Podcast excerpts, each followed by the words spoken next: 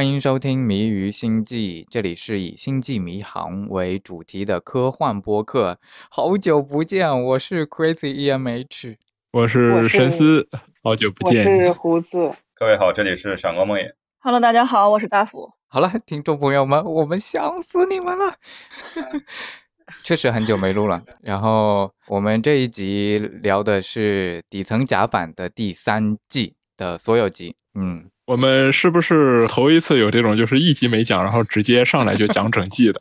这不是因为搁了太久了吗？这都播完了，神童也出来了，神童我们就可以继续两三集一次的这样的节奏。我们要营业啦，营业啦！好，这一次咱们就不挨个挨个讲剧情了，就直接每个人讲一下自己印象深刻的点，或者讲一讲自己跟这个剧有关的一些事情。刚刚不是提到说，开始录之前提到说，让胡子可以讲一讲他做翻译的时候的一些事情。嗯，这个可以先来，然后我们之后还是一集一集讲一下，大概在这一集里面自己喜欢的，或者是不喜欢的，或者是有什么吐槽的，反正。嗯，还是分集来评论好了，剧情就不给大家过了，就是快速说一下。好，首先胡子来吧，胡子是在《星际迷航中国》的字幕组，哎，那个字幕组是叫这个吗？嗯，是的。嗯嗯，哎，你们那个网站做的很好，哎，是不是新来了一个搞技术的？啊，对，有一个真爱粉儿，然后真爱粉儿他直接建了一个网站，所以要资源的小朋友们、大朋友们。都可以去那个网站去看看。确实，那个大佬真的是用爱发电。网址是什么？网址是 Star Trek CN 点点 com 还是点 CN 呢？忘了。我们会把链接发上去。不能俩 CN 吧？可以把链接放到那个，就是。对，我们把链接放到节目的文稿里面来。好，胡子继续。底层甲板来说呢，就是它台词量就是非常大，它语速也非常快。然后它更还特别多，工作量的话，跟这个发现号和神童比起来，就是稍微大了一些啊，但是还好。哎，你们的翻译积极性怎么样？就是呃，我记得你们说什么发现号啊，还有呃皮卡德的时候，就是有一些很好的集的时候，你们就翻译的很快很快，但是一旦遇到了不太好的集，你们就能拖则拖。你们这一次的积极性怎么样？这一次其实还好，因为再怎么拖，它也有死线，然后死线一般是周六，所以就是说，你你像这一周吧，这一周是这个底层甲板最后一集和神童的第一集，它是同时播，所以就是还好我们之前招了一波人，然后那个现在人手还挺充足的，可以同时做，否则的话就比较难。我们就进评论，第一集，第一集凤凰号出现了。他还用了以前的那个音乐，哇塞，好好啊！这个看的时候好激动，就是《First Contact》那个电影，对对对对，第一次接触那个，嗯嗯，是的，第一次接触。我在想，凤凰号居然还能工作，不知道是不是同一款，好牛逼啊！居然开发成了景点了，这肯定是复刻的，就跟你现在游乐园复刻那种什么蒸汽火车之类的，可能就这种感觉。啊，对对对对，那一集里面那个 Mary 呢，他妈妈不是审问了吗？然后船就被没收了，他们去偷这艘船，去偷这艘船的时候遇到的有一个很好玩的外星人，就是他那个外星人 在在在船外面进行一些不可描述的繁殖活动。你们为什么 没有共鸣？我觉得很好玩。可能大家都把剧情都忘了啊？没有，我是刚看完，我是知道你在说什么，但是。嗯，但是我觉得你能对孢子类生物就是产生这种联想，某种意义上你好变态啊！呃，我也这个想法。我比较激动的是第七集，真的 第七集那第七集是什么？我记得有一个鸟人和那个机器人，那个也看的好羞耻啊！这是我们能免费看的吗？太怪了，真的。真的，这个《星际迷航》就是说新系列里面也很久没有让我能看兴奋了。就是就是感觉以前的都很正很正，然后动画片它就玩出了这种 少儿不宜的东西。对，我说的直白一点，我觉得现在这个 IP 就靠两个动画撑着呢，一个神童，一个就是底层甲板。我真嗯的对那个真人剧就是有一些一言难尽。那皮卡德还好，因为皮卡德有客串，完了看看这发信号，哎，就不说发信号了，简直就是星际迷航坑的特利迦奥特曼，真的。嗯，我觉得发现号就我提一个。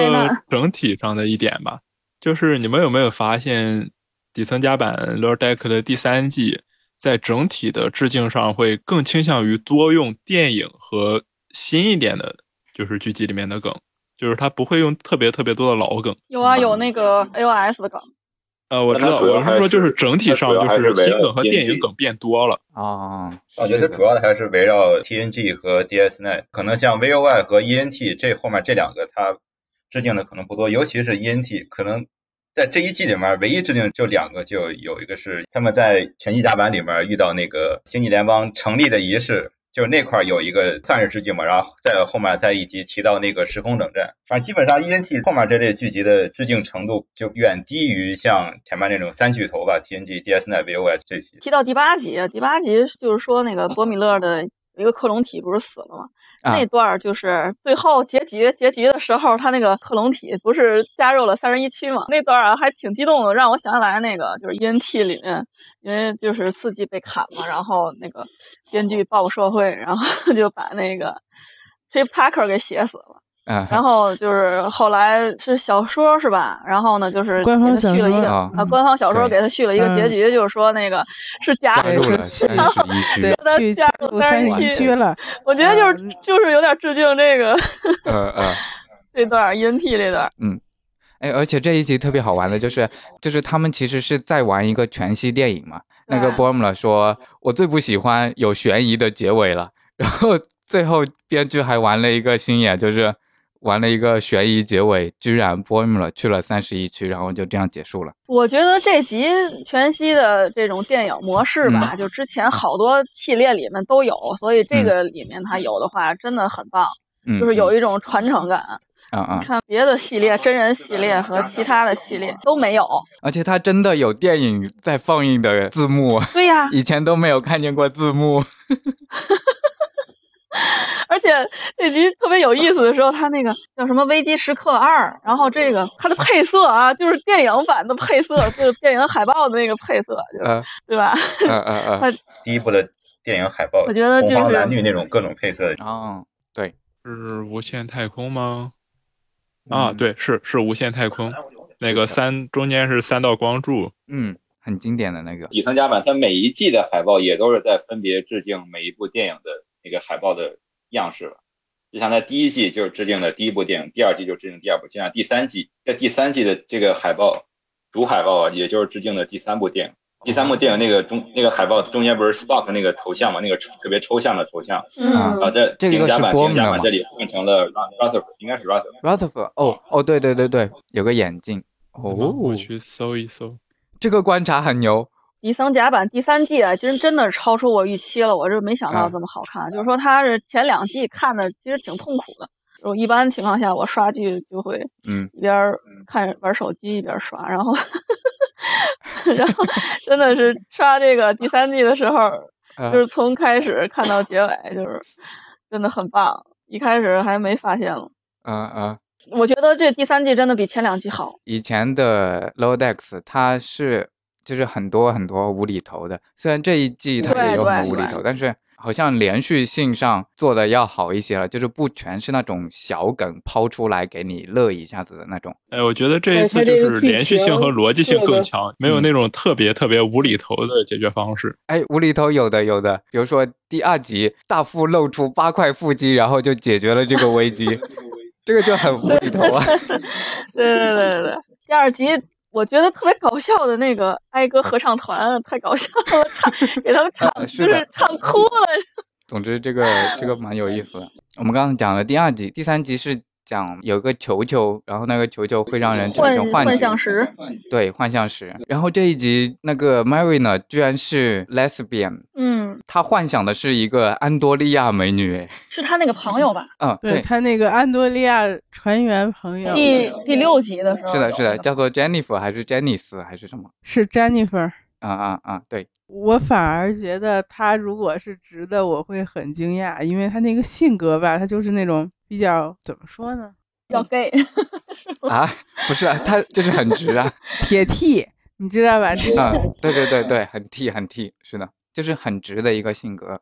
我也觉得是，胡子，我觉得说的挺对的，就是说他当时幻想的是，就是说那个安多利的他那个朋友，特别性感的那个那个样子嘛，就是很符合他这个人设，就是说上来就是一点不惊讶，就很容易就接受了。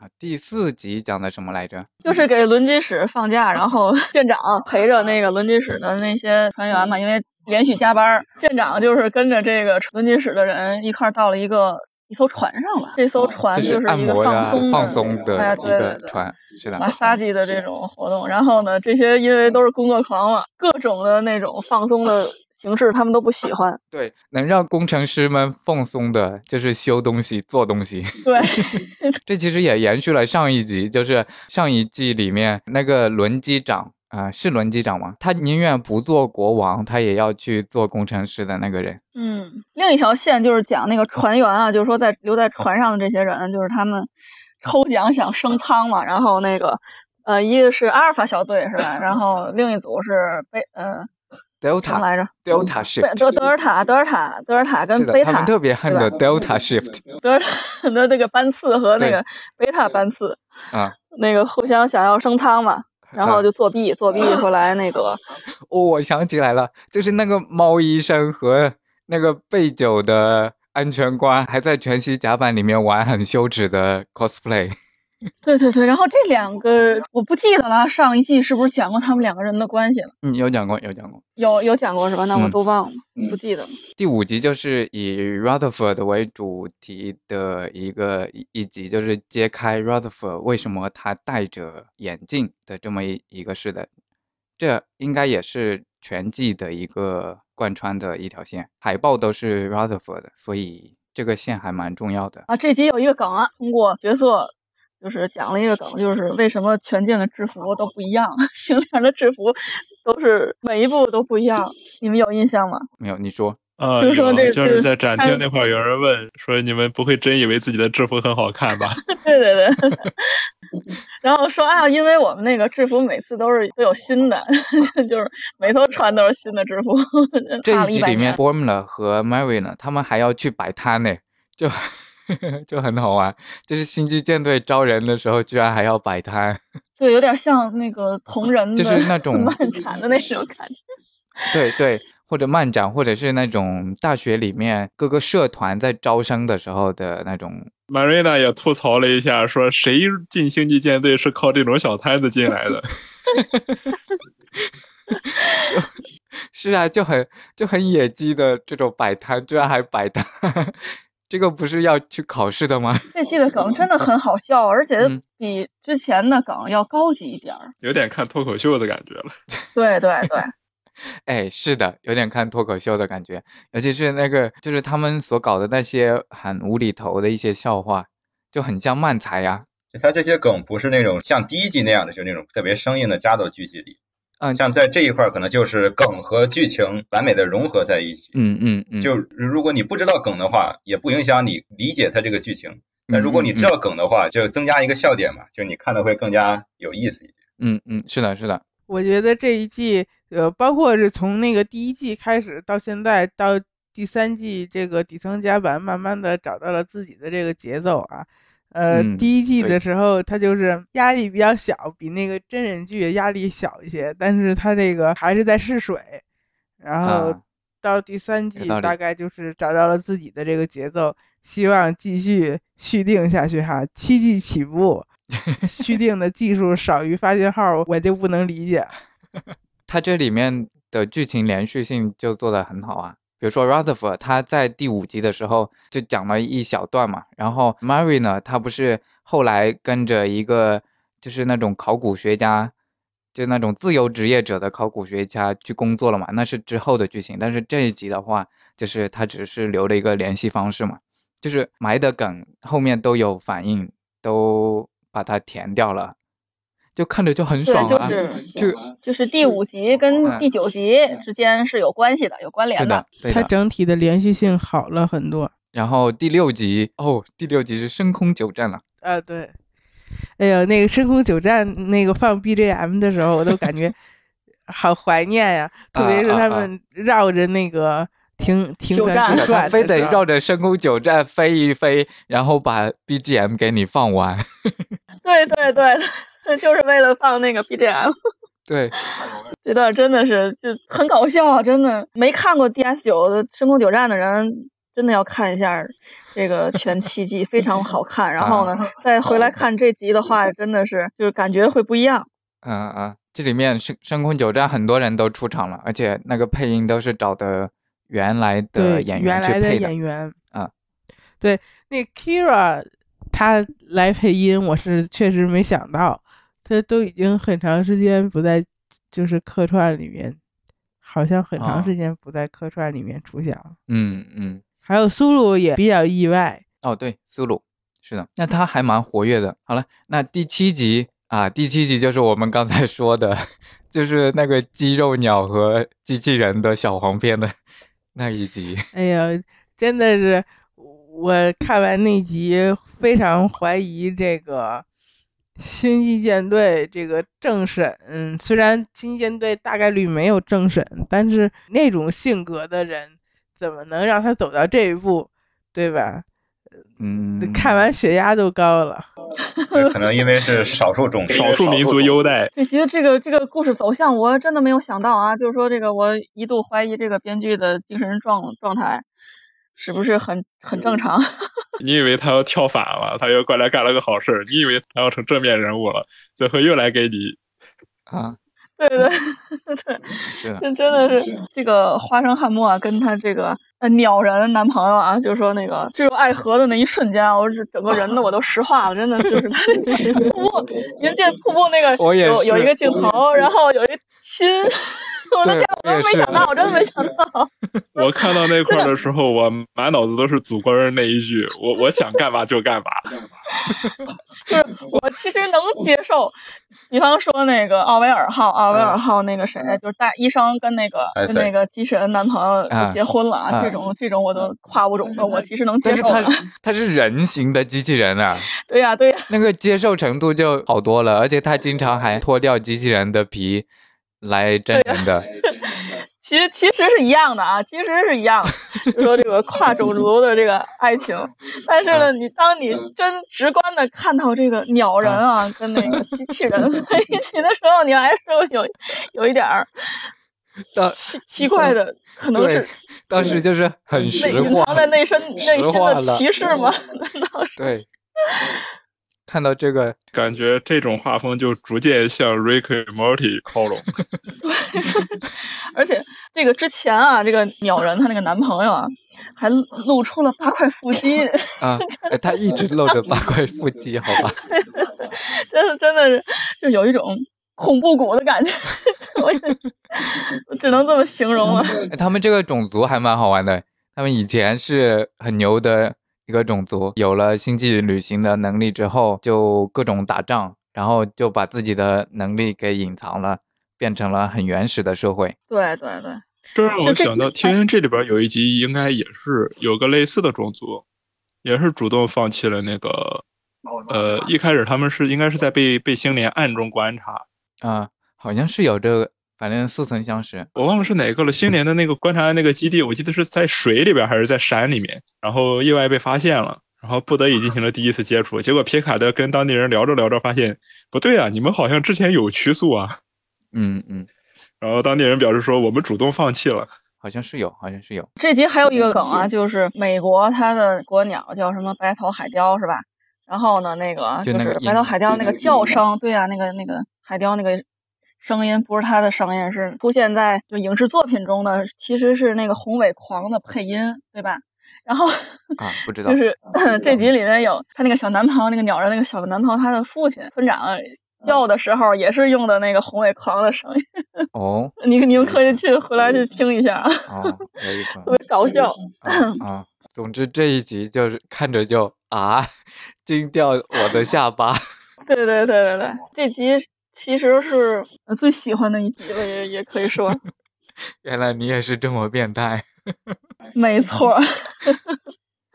是的，好了，第八集啊、第八集就是刚才我们讲到过的，他们玩全息电影的。然后第九集，第九集是有个记者来采访的那一集。那个星战八十号，这个 不知道怎么来的，新年居然有这种大家都不想去的一个星战，然后居然还没有改善一下他们的工作环境。我觉得那个应该不是不改善工作环境，而是说就是这帮人就是专门有一群邋遢的人聚集到了一起，然后大家就都很随意，逐渐就形成了这么一个风格，嗯嗯嗯然后就破窗效应越来越这样。啊。然后最后大家已经臭名昭著了，要惩罚一个人的时候就把他派到那里去，就有点像流放。对，有点像发配宁古塔那个感觉。对对对。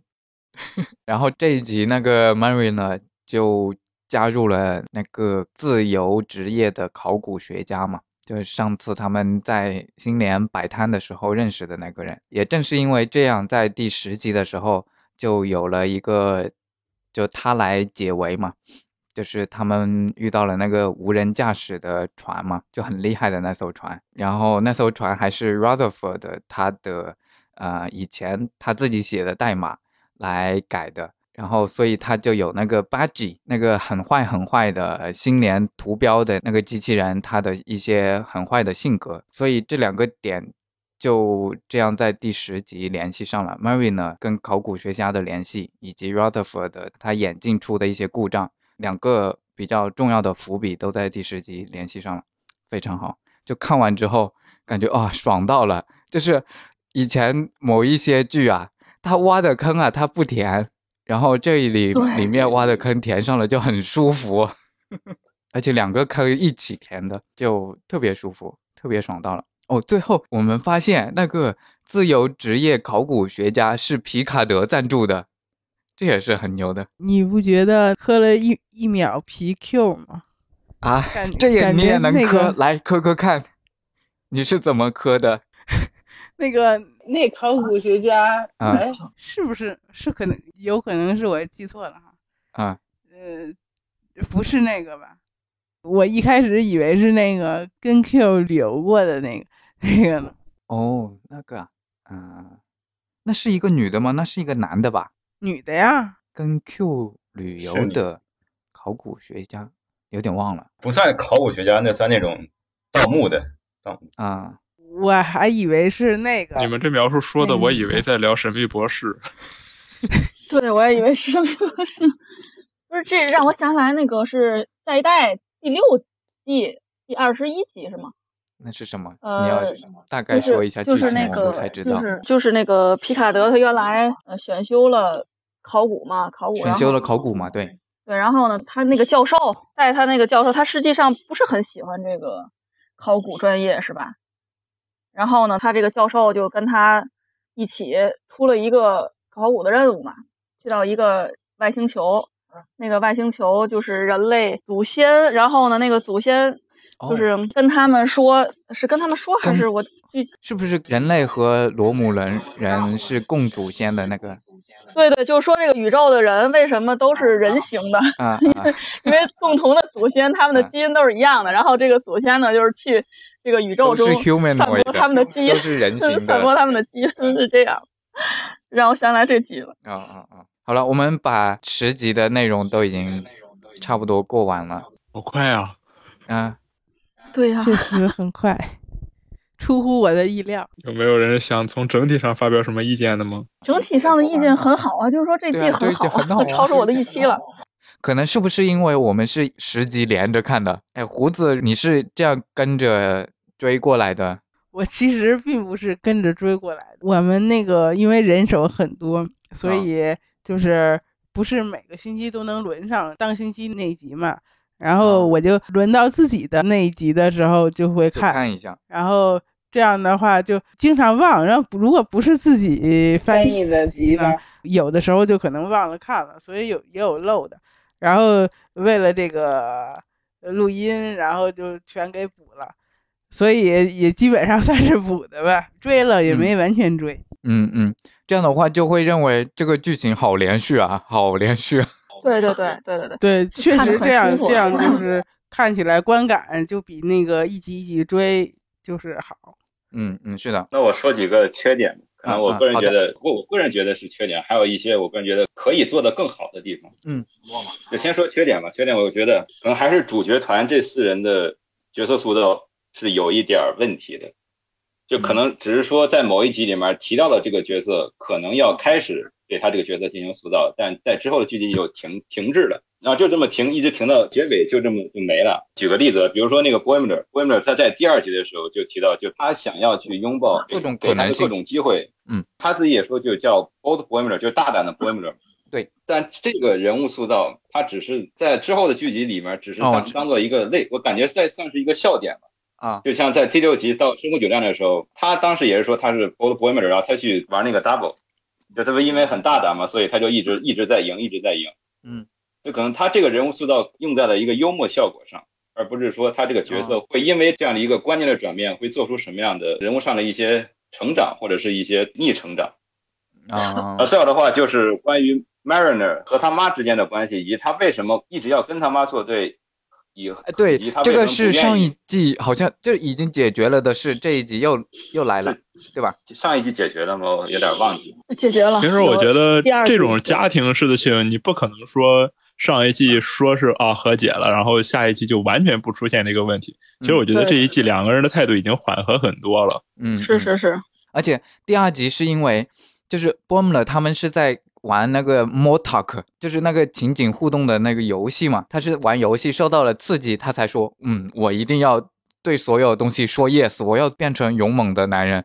他是受了那个游戏的刺激嘛，所以他本身的性格是一个比较懦弱的性格的话，他只是稍微受了一下刺激，然后临时变成的大胆，但是他最后他还是回归他本身的一个性格设定，可能这个变化没有那么很快的能够完成，他只是向勇敢探出了一小步。这么塑造是比较现实的呀，嗯，就是持续性咸鱼，然后那那那那那叫什么间歇性仰卧起坐，不就是那样吗？这不就是我吗？说的不就是我？就是就是那种啊，一受到一些临时的刺激，就会就是呃，嗯，忽然勇敢或者忽然奋起一下，然后等那个这个劲儿过去了，就又、啊又继续躺。平了。这嗯、这这个不是很现实吗？嗯，我觉得不算是太离谱的一个设定，就是确实也有这个道理了，但是也可以说得通。确实也可以这么理解。嗯嗯，是啊，就是他们几个的性格在第一季、第二季就已经设定的差不多了嘛，所以他们的成长，如果你一定要讲人物弧光和成长的话，好像第三季没有什么，对吧？就是 Marina 他也没有成长，故事背景最揭露的最多的在这一集就是那个 Rutherford，而且这个 Rutherford 他也没有什么成长，他只是意识到了自己以前的一些事情，然后他该是那样还是那样，就是他的性格啊，他的一些就没有任何转变嘛。有啊，他跟十嗯年前不一样了。嗯，对，他跟十年前不一样了，但是他跟第一季、第二季是一样的。对呀、没有变化。对他就觉他觉得，就这集的表达的意思就是说，他比十年前要成熟了，嗯嗯嗯，就是肯，定是十年前那种性格不适合，啊，就是现在的性格比十年前的性格要好。嗯嗯他，就是想表达这个，我觉嗯得。是的，就是做自己嘛。说白了一点，就是做自己嘛。而且那个 Tandy 他也认识了一个，就他们在哪一集的时候啊，认识了一个也是啊、猎户座星人的一个男的。然后那个人他虽然他家里没有做过海盗，但是他就装作是搞过海盗的一个样子。然后最后也意识到，哦，这不是我自己，我要我要 be real。他是在地球长大的，他是致敬了 Wolf 啊，这个 Wolf 就是由人类父母养大的。嗯嗯，但是沃夫他是视自己为他所接受到的教养和文化，他是认为自己是克林贡人的。对呀、沃尔夫他所接受到的克林贡文化，应该是经过星联过滤之后的一种克林贡文化，就相当于，就比如说，就比如就相当于就是把这个克林贡文化更往上提高了一层，取其精华，弃其糟粕。嗯，就是星联筛选过的、审查过的克林贡文化。可能他觉得他接受的是一些克林贡文化，就是他自己也选择去接受，就荣誉什么之类的这些东西。哎，是但他其实内心可能还是一一种以这种人类的荣辱观，而不是克林贡的荣辱观。嗯嗯，所以就是他在 TNG 第五集第一集，就当时克林贡内战的时候，他不因为克林贡内战嘛，所以他就要退出星际舰队，然后去去帮家里打仗嘛。啊啊是的，但他在那一集里面，第四季的最后一集就是退出星际舰队，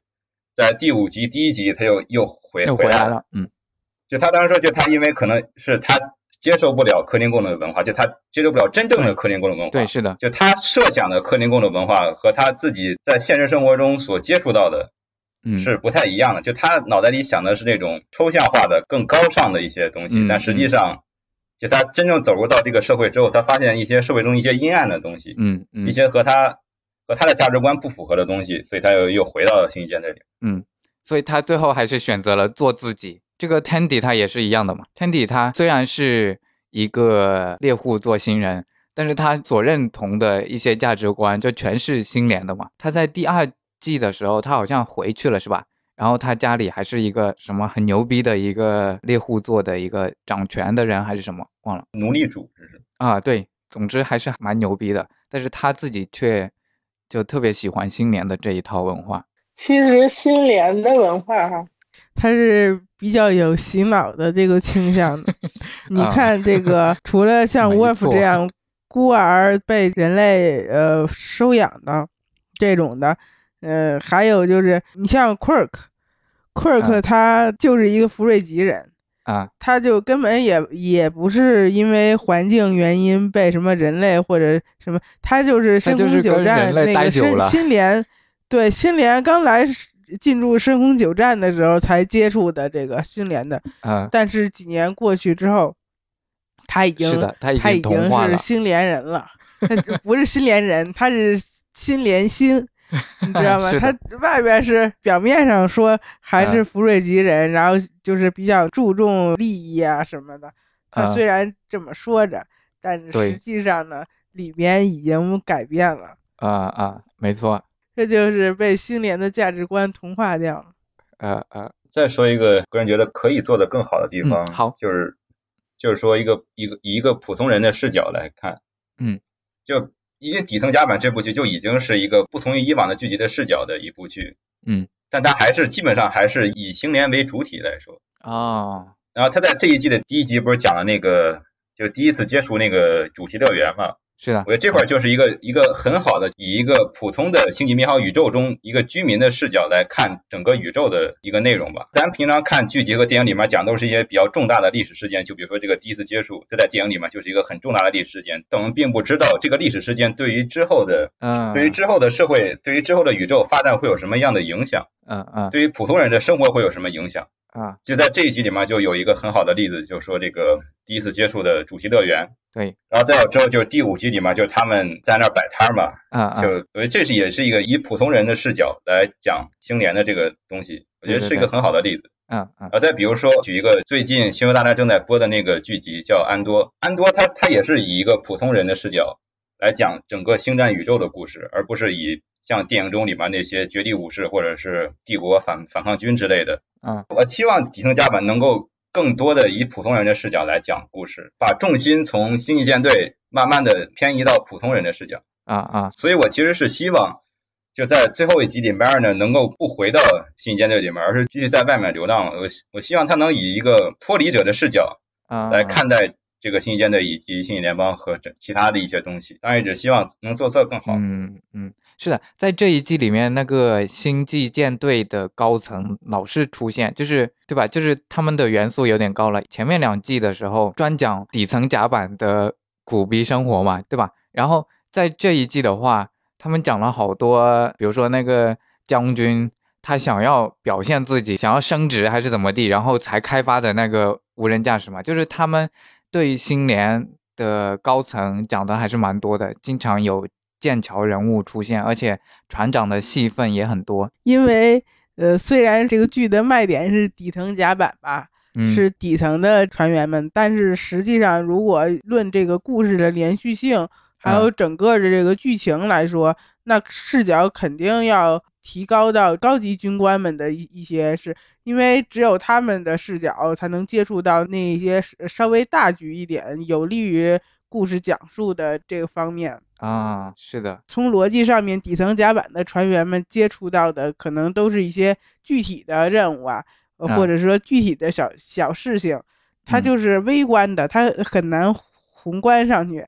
但是故事啊要好看呢，哎这跟嗯就还是要宏观上去的。嗯，这跟我们说的第一季、第二季很多的小梗，然后第三季比较重剧情，呃第一季、第二季就是抛一些小梗逗逗我们笑，这也有关系。就是说，他能够讲到新年的高层的一些阴谋嘛，所以才会有 Rutherford 的身世的问题，然后才会有比较连贯的、很好看的剧情，这也是一体两面。哦，那个我想起来，就是第五集啊，就是摊位这集比较有意思的点，就是说那个就是他叫什么来，佩特拉阿伯丁对吧？发现了星联的本质，什么本质？我们之前的节目都说过了，就是军事化的这个一个本质。然后呢，他就开始引诱了。对对对，不是实际上巴姆勒还炸了一下，说我们不是军队。这个就很有意思了，就是说那个粉丝，就是像我们这种人，就是总是把美化，就是在心心目中总是把情到深处自然黑，这叫对，就是当成一种特别的伪光正的形象啊，就是说，但实际上它的本质呢，这集就体现出来了，它是一个军事化的。这这是官方吐槽，没错儿，真的就说，哎呀，怎么说呢？就是这个第三季啊，太懂了，就是这个编剧啊，我太啊看好他了，我就是因为三年了，还三年了啊，就是说这个新系列三年四年了，真的就是第三季让我感觉出来，就是跟编剧有一种共鸣。当然，我也我也可能呃太看得起自己了，实际上人家就是一直都 所以有个问题就是，为什么美国这帮很能写的编剧全去写动画去脚本了？就是说呢，就是说这个意思呀。哎，是的，我觉得神童也不错，神童的新的一集我觉得也很好看。是吧？对，我刚要说这个神童，然后既然你提起来，咱们聊一聊。